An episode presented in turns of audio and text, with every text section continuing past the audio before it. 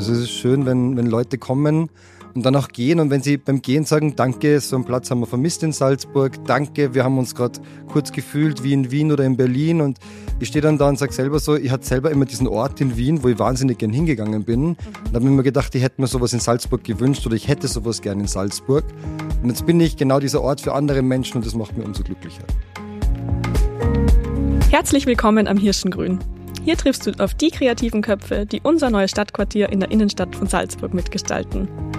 Darunter Architekten, Designer, Gastronomen und Hoteliers, die wir spannend finden und von denen ihr selbst hören solltet, was sie antreibt.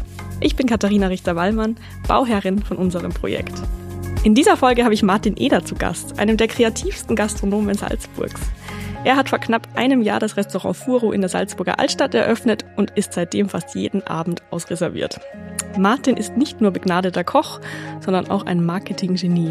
Wir sprechen heute darüber, wie es ist, ein Restaurant zu führen, wie man ein Hotel gastronomisch aufzieht und wohin die Reise für ihn geht. Martin, schön, dass du heute mit mir darüber sprichst. Katharina, schön, dass ich da sein darf. Martin, äh, ein Jahr Selbstständigkeit. Wie geht's uh, dir? Ich muss sagen, sehr, sehr gut. Ich komme jetzt gerade von einem kurzen Urlaub, fünf Tage Italien. Na schau. Darf mich überhaupt nicht beschweren. Was äh, ist gut gelaufen in dem letzten Jahr? Was ist gut gelaufen? Jetzt rückblickend alles. Ähm, wir haben aufgesperrt, die Nachfrage war groß. Unser Team hat sich beständig gebildet, weitergebildet. Wir haben jetzt einen wunderschönen Haufen an, an, an lieben Menschen, mit denen wir arbeiten dürfen. Das Lokal hat sich permanent weiterentwickelt. Die Frequenz reißt nicht ab.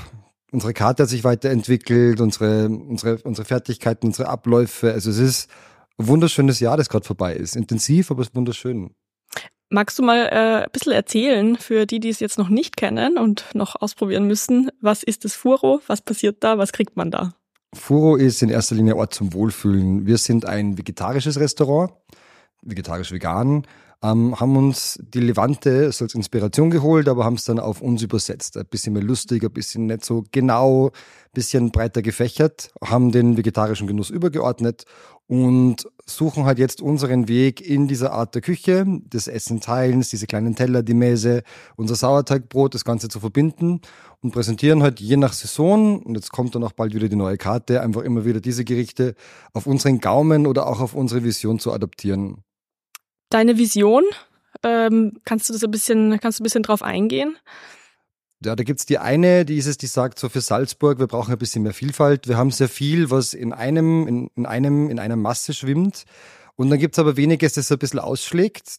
Oder aber die andere Mission ist, die man sagt, so, ja, wir wissen, wir können nicht so weitermachen, wie wir gerade tun. Mhm.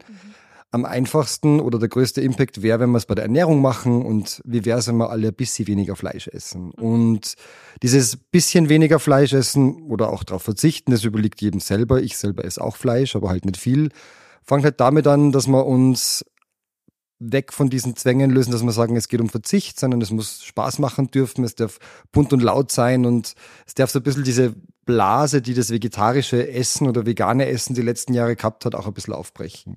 Und das mhm. ist mir ganz wichtig. Also ich möchte diese alternative unter Anführungszeichen Form der Ernährung zugänglich machen für jeden. Weil je mehr es machen, desto größer ist der Impact und um das geht's. Mhm.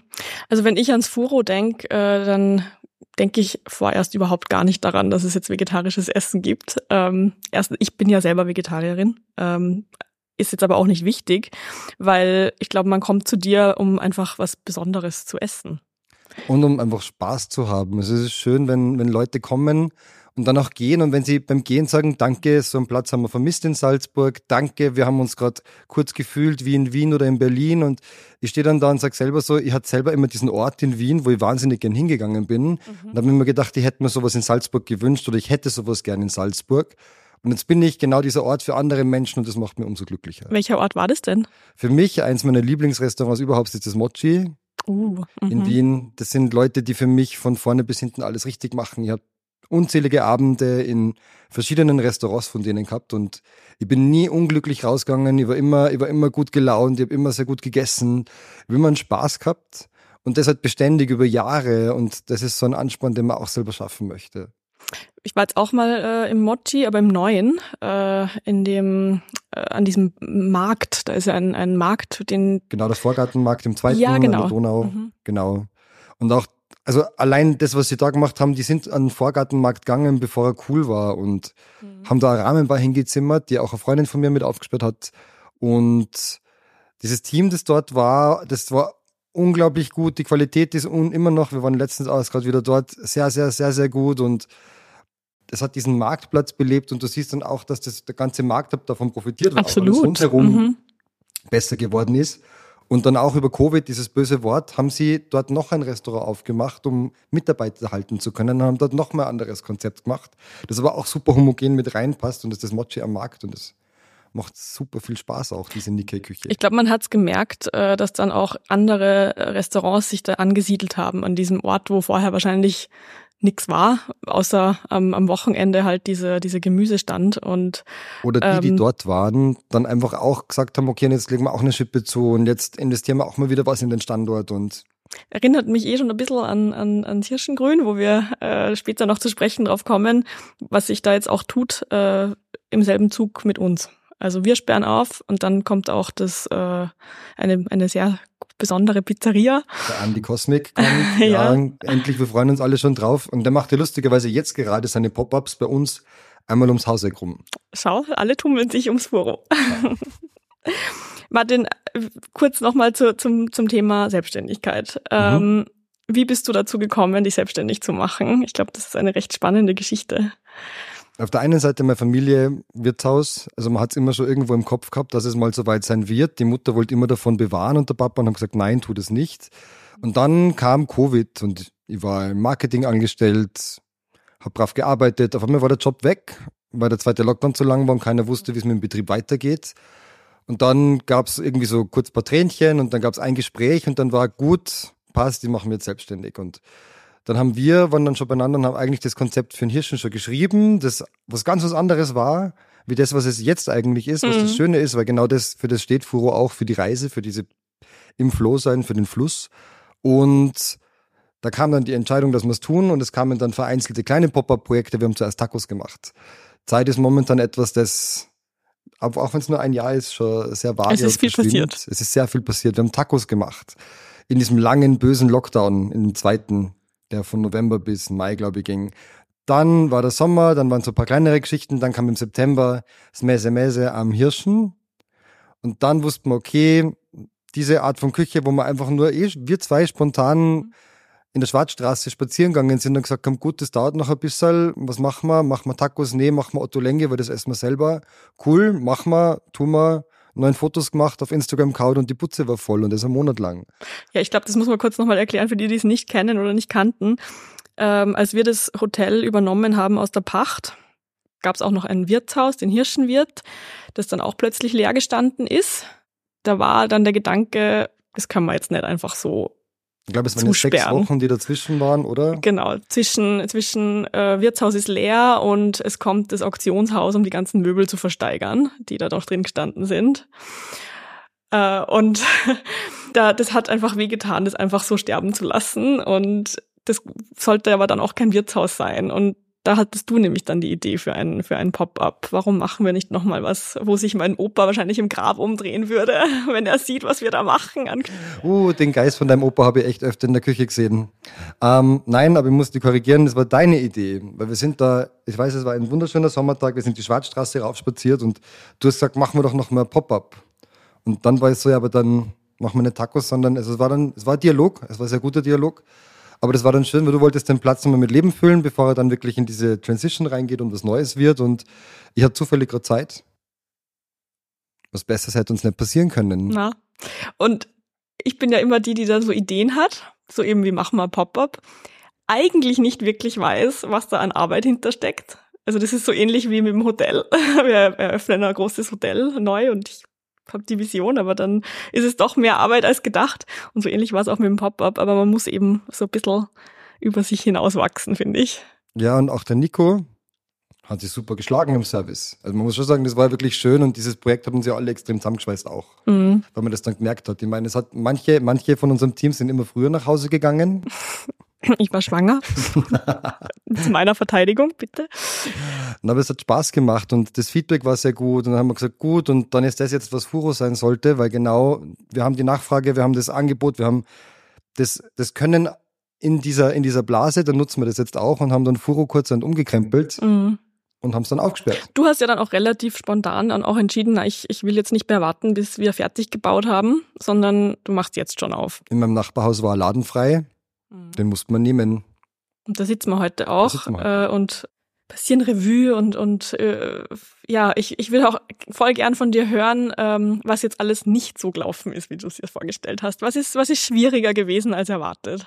Der erste Mitarbeiter, die erste Mitarbeiterin, das war, das war spannend. Also hätte nicht ein guter Freund aus München Zeit gehabt, der aus der Gastronomie kommt, wüsste jetzt gerade nicht, wie wir es gemacht hätten, weil ich glaube, wenn du so ganz neu neu bist und die Leute dich nicht zuordnen können, haben wenig Lust, dann sofort zu dir zu kommen. Also es war so, mhm. wir mussten uns mal hinstellen und einen Namen machen und dann kam Gott sei Dank der Hannes aus München und uns ging super. Die ersten, die ersten vier Wochen war er da.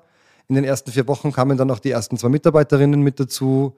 Eine davon ist heute noch da und die andere war halt dann nur kurz da. Für die war es nichts, aber das gehört immer mit dazu. Bis wir uns dann damals so also es war schon ein bisschen der holprige Start. So, ne, was können wir? Ich war vorher nie Koch, also ich habe nie als Koch gearbeitet. So 9 to 5 oder halt von 9 to Midnight.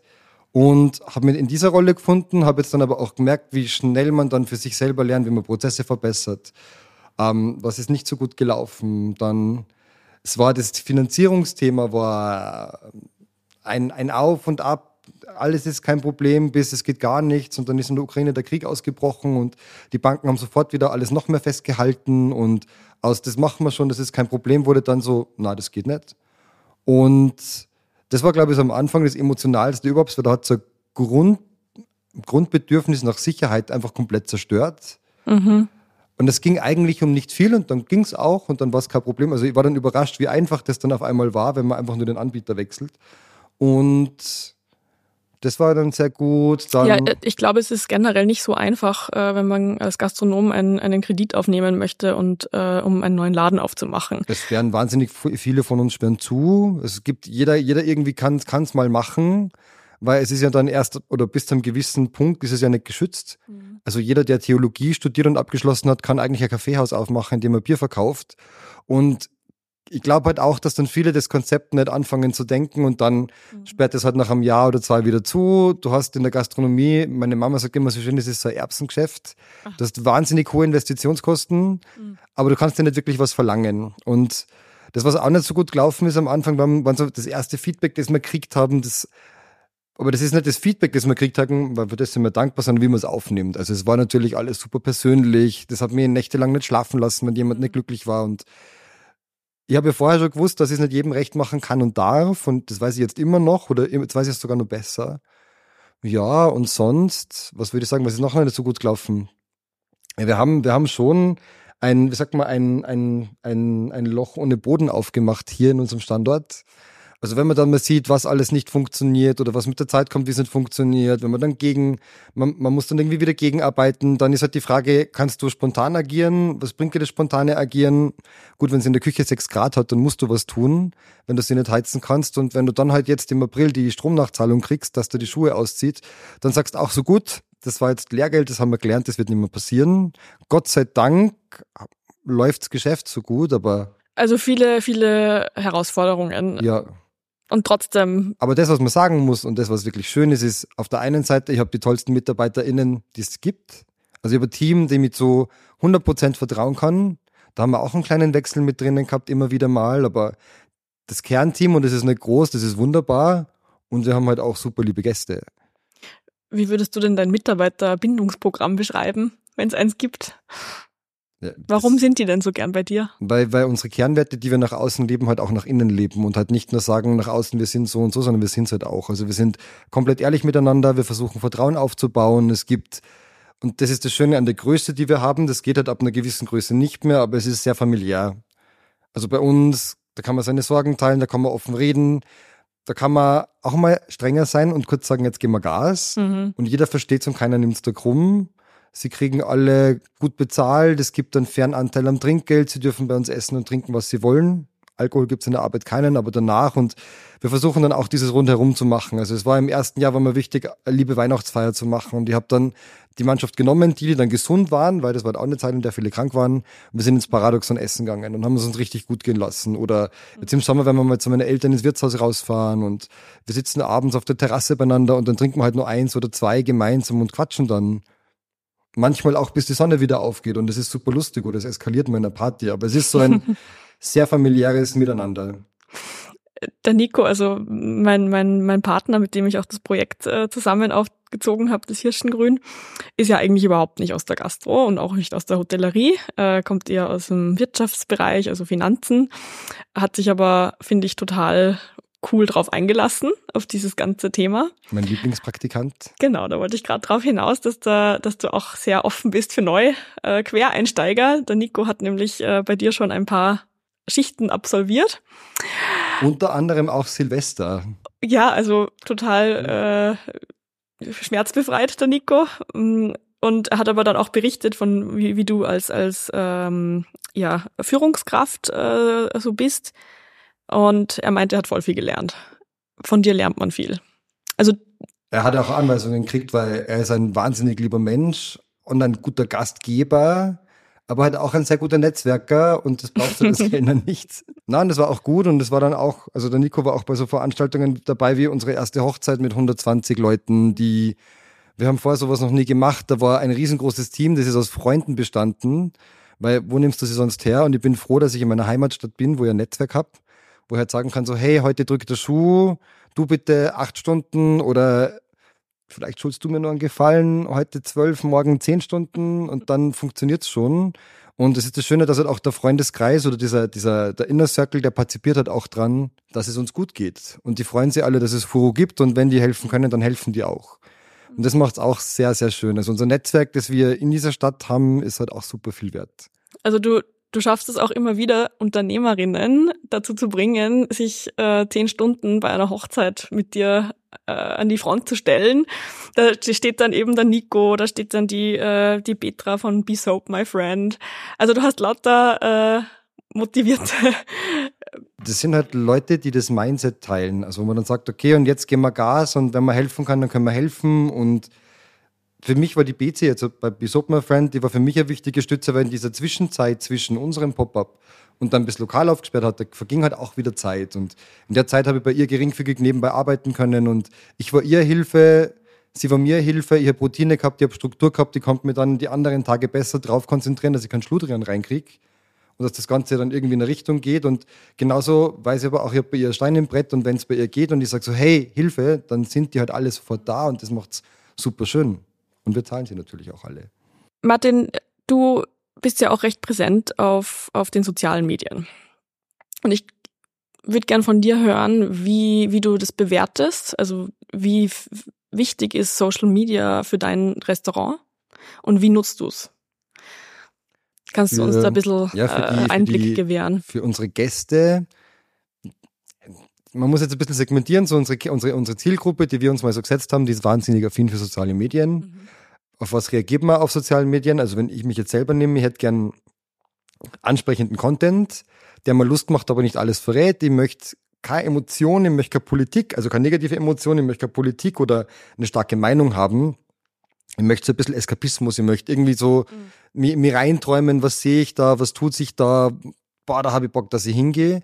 Genauso sehe ich aber auch, dass unsere Leute sich auch freuen, dass sie hier sind und das Ganze auch teilen. Also die Leute fotografieren bei uns das Essen, sie fotografieren die Stimmung. Ich weiß nicht, wie oft diese, diese Lampen an der Decke schon irgendwo mit drinnen waren oder dann die Kunstwerke von der Raffaella Riepel oder wie oft wir dann irgendwo im Hintergrund mit rumlaufen.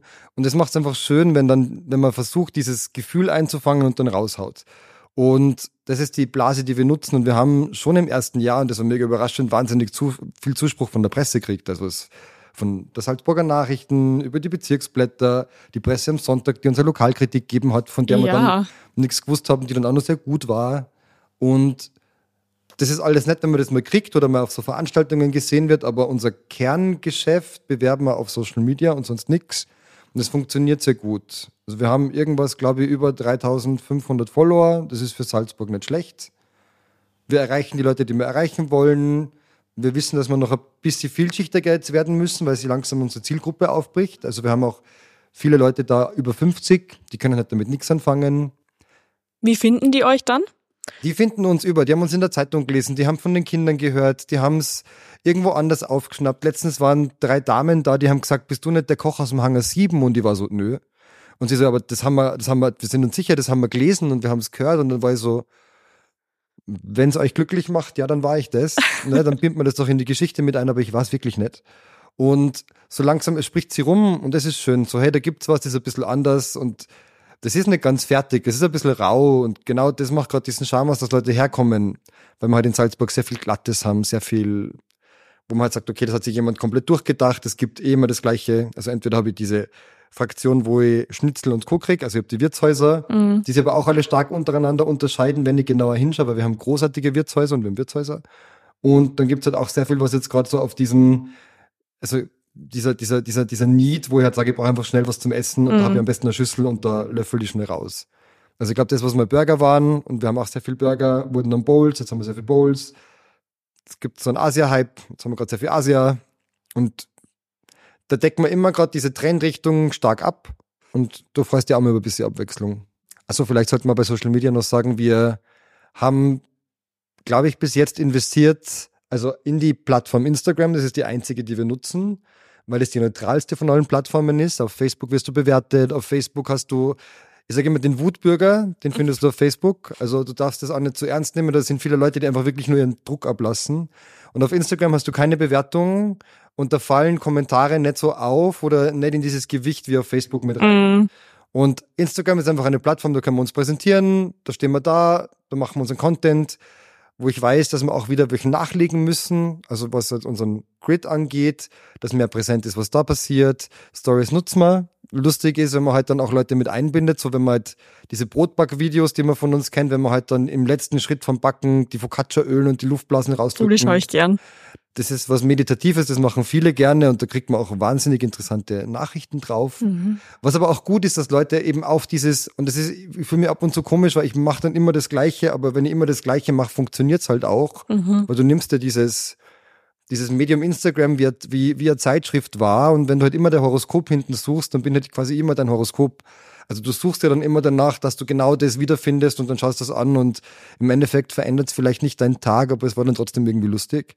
Und ich stehe da und knete mein Brot und danach kommt das Mittagsmenü angeteasert oder wenn wir irgendwie andere Öffnungszeit haben und wenn ich das nicht mache, dann sehe ich irgendwie, dass ich 700 Leute erreiche und wenn ich es mache, erreiche ich über 2000. Mhm. Und wenn man halt dann so sehr bisschen, ich habe den Algorithmus nicht verstanden, aber ich weiß, wenn ich das tue, passiert das und das funktioniert für mich ganz gut. Also wenn man jetzt deinen Account sich ein bisschen anschaut, du hast ja auch total spezielle äh, Bilder und auch Videos. Wie bist du auf diese, diese Ästhetik gekommen? Na, mein, mein lieber Freund Patrick Langwallner, mit dem wir die Fotos gemacht haben, mit dem habe ich schon ein paar Mal was gemacht und es passiert dann immer alles im Effekt und es ist relativ so aus der Hüfte rausgeschossen. Aber wir hatten halt unsere zwei Farben, die wir wussten, die müssen mit dazu sein. Das eine war das Flieder, das andere war so unser Türkis. Diese zwei Farben, die wir halt mit drinnen haben wollen, was, aus, was sich aus dem schon schierenden, irisierenden halt ableitet mit raus. Und dieses irisierende Thema ist ja auch Farbe im Fluss. Dann haben wir das so übersetzt und dann hat der Patrick auch gesagt, so, er möchte aber nicht diese Standard-Restaurant-Fotos machen. Sag, ja, habe ich auch keinen Bock, komm, stage mal ein bisschen. Und dann haben wir halt, wir hatten diese Folie da, mit der wir unsere Speisekarten gemacht haben, die eben dieses Irisierende mit drin hat. Er hat ein Verständnis von Licht und von Raum. Wir haben das Essen angerichtet. Dann sind Dinge einfach passiert und wenn man sich denkt, so ein Shooting hat bei uns nicht länger wie zwei Stunden dauert. Und wir haben zwei bis jetzt davon gemacht. Mhm. Man hast schon die Postpro, die er Gott sei Dank macht. Aber dann kommt da etwas Wunderschönes raus. Und, aber in diesen zwei Stunden entsteht halt Foto und Video und dann mag ich ihn auch so gern, weil er so agil ist. Und dann wird halt schnell noch das gemacht und dann machen wir nochmal schnell das und du kriegst halt Dinge raus, von denen du vorher nicht dachtest, dass die passieren, obwohl du eigentlich nur das machst, was du immer machst. Und kommt, also dein Verständnis für, für diese Ästhetik und Ästhetik generell kommt vielleicht auch davon, dass du Food Design studiert hast kann man, es ist so schön, dieses Studium kann man benutzen, wie man es gerade braucht. Also ich war immer schon daran interessiert, mich hat Formgebung immer schon interessiert. Ich wollte eigentlich mal Pilot werden, ursprünglich aber Automobildesign machen, weil mir einfach, ich bin jetzt kein Autofan, aber ich mag diesen Anspruch, was beim Auto wie ist und warum ist was wie es ist. Und im Food Design kam das dann auch mit dazu und das kannst du aber sehr offen auslegen, was da gemacht wird. Also du hast von sehr vielen Bereichen, die mit Lebensmitteln oder Ernährung zu tun haben, so ein so einen Augenblick eingefangen und mitgenommen. Also das war von wie essen wir, wo essen wir, warum essen wir wie. Natürlich war das auch eine Ansammlung an Menschen, die zu 50 Prozent extrem designaffin waren, was halt auch wunderbar bereichernd war, dass man sie austauschen konnte. Aber das sind dann auch über Möbel und du kommst halt immer mehr in dieses Thema mit rein und das kommt, ich glaube, es kommt halt darauf an, wie, wie konsumierst du dieses Medium. Also ich konsumiere Instagram schon sehr intensiv. Also ich verliere da jetzt keine Stunden, aber ich schaue da jeden Tag rein. Ich sag, also ich like gute Fotos, weil genau deswegen schaue ich rein. Genau deswegen gehe ich aber nicht auf TikTok, weil ich möchte jetzt nicht den 17 nicht böse nehmen, 21-Jährigen sehen, der vorm Spiegel irgendwie gerade einen Tanz macht oder irgendwelche Videos zusammenschneidet, wo er gerade irgendwas verarscht, sondern ich möchte mir einen guten Content anschauen, so wie es früher aus Magazinen gewohnt war. Aber halt nicht mehr im Magazin, sondern ich will das schneller sehen, ich will nicht mehr darauf warten, bis ich auf einer Messe bin und mir, keine Ahnung, das neue Möbel von Fritz Hansen anschaue, sondern ich möchte mir den Instagram-Account von Fritz Hansen anschauen. Und dann schaue ich mir genau an, was da passiert und genauso sympathisiere ich ja auch mit Firmen, die auch da Wert drauf legen weil wir dann sagen, okay, wir bedienen ja quasi eine Bubble und wir gehören auch zusammen. Und das macht sehr schön. Martin, äh, du unterstützt ja uns auch auf vielfältige Weise. Also es gibt ja einerseits das Furo, was du dann in, in, in einem Dreivierteljahr äh, am Hirschengrün aufsperren wirst. Aber du bist ja auch voll äh, bei der Hotelplanung mit on board. Und zwar geht es darum, dass du uns das äh, F&B, den F&B-Bereich, also das heißt Food and Beverage, äh, den vom Hotel konzeptionierst. Da geht's um die Hotelbar, da geht's um unser Frühstück. Mhm. Und ich finde, du hast so wahnsinnig inspirierende Ansichten, was ein Hotelfrühstück betrifft, auch aus deiner Erfahrung heraus. Bitte erzähl mal ein bisschen, wie macht man ein perfektes Hotelfrühstück? Naja, also da muss man sich diesen Dingen bewusst sein, um was geht's beim Hotelfrühstück. Das Hotelfrühstück ist einer der sensibelsten Berührungspunkte, die du als Gastgeber mit deinem Gast hast. Also da geht's halt Check-in, Sauberkeit und Frühstück. Mhm. Das Frühstück, glaube ich, ist sogar noch wichtiger, wie bequem ist das Bett. Anhand, dem, an, an, anhand von dem wirst du auch bewertet. Ne, ist es der Check-in-Scheiße, hast du hast verloren. Dann geht die Emotion schon mit aufs Zimmer und vom Zimmer dann auch bis zum Frühstück und dann kannst du das wahrscheinlich schon niemandem mehr recht machen. Und beim Frühstück gibt's Bedürfnisse, die du bedecken musst, also die du decken musst. Und da sind Bedürfnisse und diese Deckung der Bedürfnisse wichtiger wie Eitelkeiten.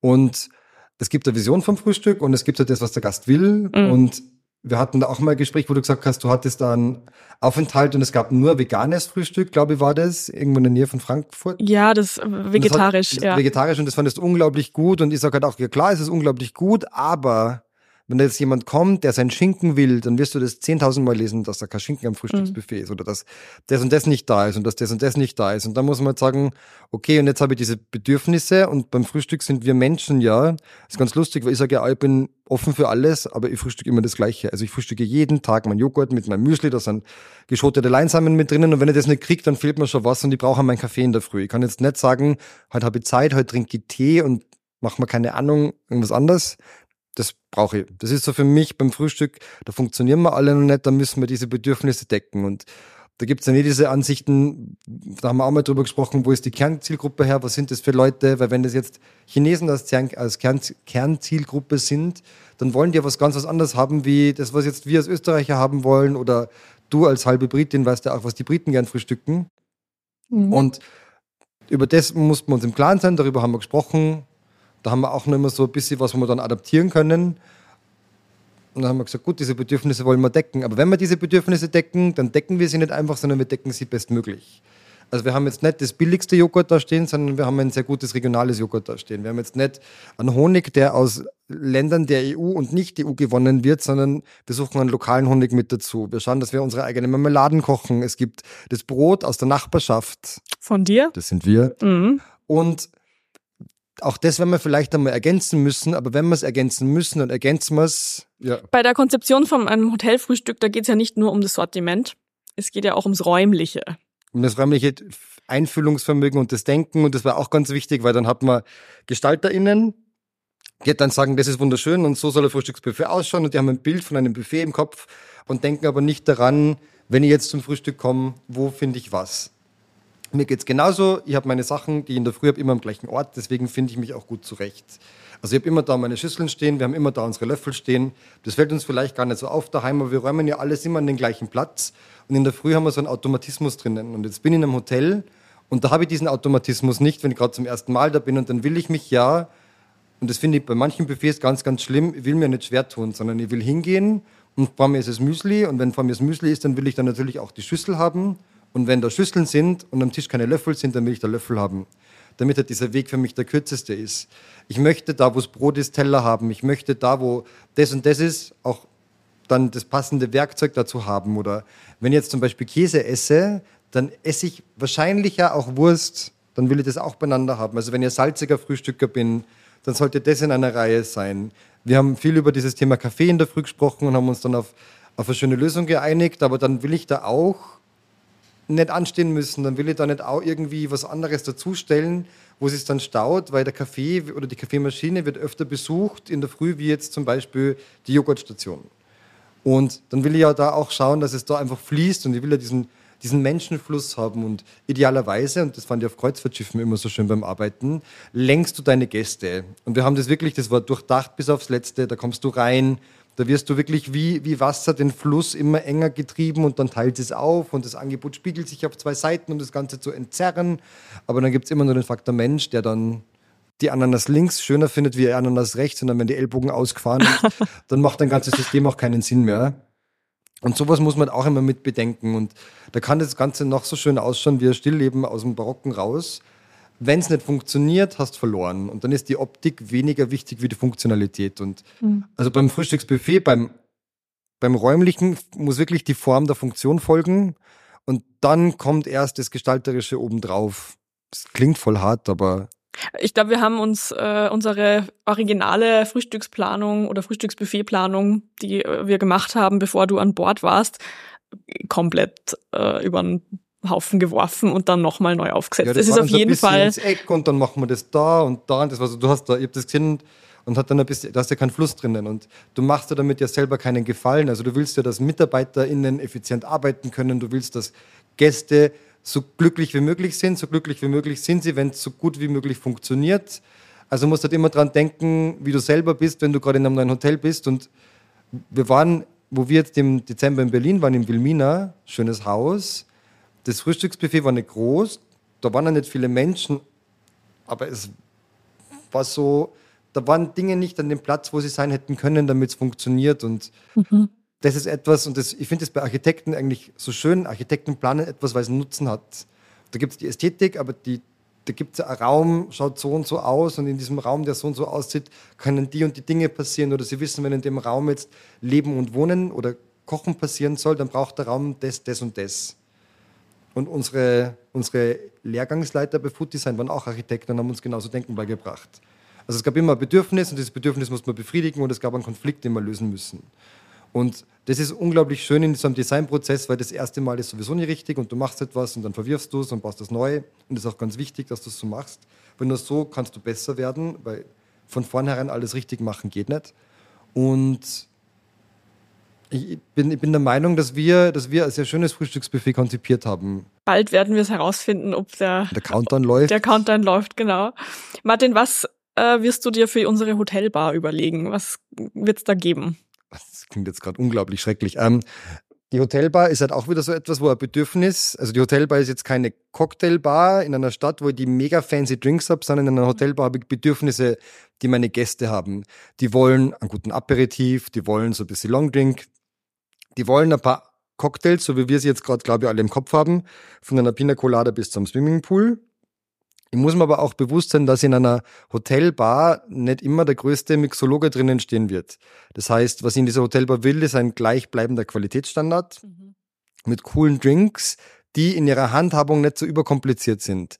Aber wenn dann einmal kurz jemand von, da ist jemand krank, da fällt jemand, wir wissen alle, wie das ist, da fällt jemand aus, dann geht jemand vom Service irgendwie rein und hilft aus oder der Inhaber steht kurz einmal selber hinter der Bar, und dann habe ich dann Drink mit 16 Zutaten in Mengen, wo sich keiner auskennt, dann macht das keinen Spaß. Sondern es muss eine gute Qualität sein, das heißt gute Basis, die Basis der Drinks muss gut sein. Wir haben ein gutes Bier, wir haben guten Wein, wir haben gute Spiritosen, wir haben gute Säfte. Und dann stellen wir das Produkt in den Vordergrund und machen einfach simplere, aber schöne Sachen. Martin, wir haben viel drüber geredet, auch was, was wir dem Gast am Zimmer an äh, Getränken und Snacks äh, anbieten. Äh, und haben uns eigentlich für eine sehr reduzierte Variante entschieden. reduzierte Variante unter Anführungszeichen, weil unsere Bedürfnisse sind ja sehr unterschiedlich. Die einen wollen das, die anderen wollen das. Wir sind es auch gewohnt, dass wir nicht mehr alles kriegen können. Also ich war schon lange im kein Hotel mehr, wo es eine voll ausgestattete Minibar gegeben hat mit 36 Fläschchen Inhalt. Ähm, aber ich habe ja als Gast immer noch die Möglichkeit, und das ist das Schöne, weil wir wollen ja alle, dass es alles auf uns personalisiert ist. Individualisierung ist ja das wichtigste Gut, das wir eigentlich gerade haben. Ich möchte ja meinen Aufenthalt für mich zu meinem Erlebnis machen. Und ich habe einen Standard am Zimmer und der ist super. Und wenn ich mehr will, dann bekomme ich mehr. Aber ich muss ja kurz was dafür tun. Also es gibt die Maxi-Bars, wo man dann entweder runtergehen und sich da mal was holen kann. Wir haben Pakete, die über die Rezeption sind. Es gibt einen externen Wohlfühlstandort, der zwei Meter daneben ist, wo ich sogar, glaube ich, im dritten Stock des Hotel Ne, Man kommt über einen, äh, also das Furo kommt ja nicht in den Altbau, sondern, sondern das Furo in den Neubau, in den Neubau ähm, der verbunden ist mit dem Altbau über einen äh, Glasübergang. Ja, so, eine, so ein Steg in der Luft im dritten Stock. Genau. Und selbst dann kann ich vom Hotel, wenn es regnet, über Dach drüber gehen und mit dem Lift runterfahren und stehe dann auf einmal mitten in, einem, in einer anderen Welt mit drinnen und selbst da wieder noch was kriegen. Also es ist, der Gast hat diese Möglichkeiten alle da und es ist nimmer diese, dieses Denken, dass alles am Zimmer sein muss, sondern ich gehe ja gerne raus, ich besorge mir das, ich kann jemanden schnell schicken, ich kann mir was bei der Rezeption holen und dieses Verständnis ist auch da, weil man ist nicht dieses alteingesessene Fünf-Sterne-Haus, wo man halt diese Gäste auch anzieht, wie beim Sacher in Wien, die genau das wollen. Mhm. Dass um drei Uhr nachts jemand aufsteht und mir zwei Eiswürfel aufs Zimmer bringt, damit ich noch meinen Cognac aus der Minibar trinken kann, sondern man hat ja auch schon, dieses ganze Projekt zieht ja schon Leute an, die einfach einen offeneren Mindset haben.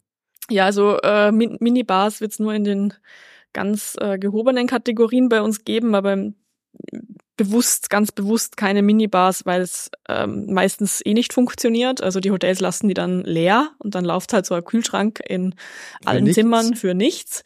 Und das ist mir zu äh, viel Elektroschrott äh, im Endeffekt und dann auch zu viel Energie. Äh, das gleiche dann eigentlich auch bei den Espresso-Maschinen. Gibt es bei uns auch keine. Jeder hat ein Kapselsystem. Ja, das Kapselsystem ist gut, weil einfach sauber zu halten. Du kannst, du, also du hast alles, in der Handhabung ist es sehr einfach, aber du produzierst unglaublich viel Müll. Genau, die musst du ja so oft austauschen, diese, diese Nespresso-Maschinen. Und der Kaffee ist jetzt meiner Meinung nach auch nicht so das Gelbe vom Ei. Der Kaffee, ja, da kann man, also, da, ne, meiner ist er nicht. Mhm. Wir arbeiten mit 220 Grad, wenn wir überzeugt sind. Wir haben einen sehr guten Kaffee. Dafür trinkt man halt nicht so viel, aber wir haben auch andere Lösungen gefunden, wie man seinen Kaffee dann auch bekommt. Und das sind einfach Dinge, wo man sagen muss, okay, man muss nicht um die Ecke denken. Das machen wir auf jeden Fall um die Ecke denken, Martin. Ich äh, würde sagen, wir lassen den Gast äh, dann selber entscheiden und wir sind ja auch immer sehr flexibel.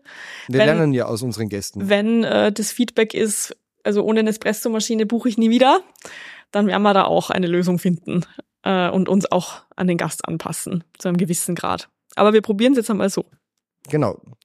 Und das heißt ja nur nicht, wenn man etwas anders macht, wie man es ursprünglich gedacht hat, dass es falsch ist oder dass man selber im Unrecht war, aber es hat mein Mentor immer gesagt, Beständigkeit ist Rückschritt und nur Veränderung ist Fortschritt und um das geht's ja. Also wir entwickeln uns ja weiter. Wir wollen ja unsere Gäste glücklich machen. Genau. Aber es geht's. gibt halt auch einen Punkt, bis zu dem wir gehen und einen Punkt, wo wir halt sagen, okay, den Schritt gehen wir jetzt nicht mehr. Das nenne ich jetzt mal Gastronomen mit Haltung. Wir wünschen uns, dass wir das behalten. Martin, äh, ganz, ganz lieben Dank für das Gespräch ich habe jetzt Hunger. Wunderbar. Ich glaube, wir essen gleich noch was aus deinem äh, Repertoire. Und ähm, für alle, die äh, dich jetzt noch nicht folgen, noch nicht beim Furo waren, man äh, findet dich im Andréviertel in Salzburg in der Lasterstraße. Nummer 19. Nummer 19 und äh, auch auf Social Media. Unter Furo-Salzburg. Und da solltet ihr unbedingt auch reinschauen. Martin, vielen Dank für das Gespräch. Danke, Katharina.